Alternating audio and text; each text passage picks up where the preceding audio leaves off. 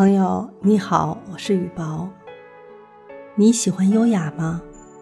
优雅是一种穿透岁月的美丽，岁月只会让优雅的人更加美丽。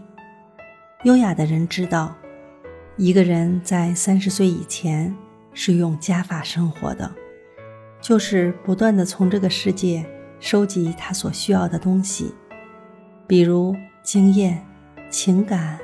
名誉等等，但是物质的东西越多，人就越容易迷惑。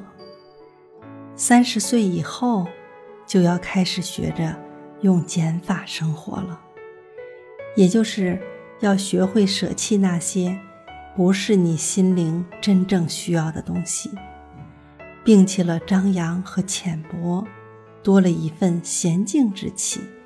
多了一份书卷之气，与世无争，但看花开花落，用内心的智慧，把眉眼的沧桑，在满是皱纹的脸上绽放成笑意。优雅是穿透岁月的美丽，一个人内在的文化素养和外在的表象完美的结合，包含着。对生命逐渐老去的从容和淡定，愿你拥有这份优雅。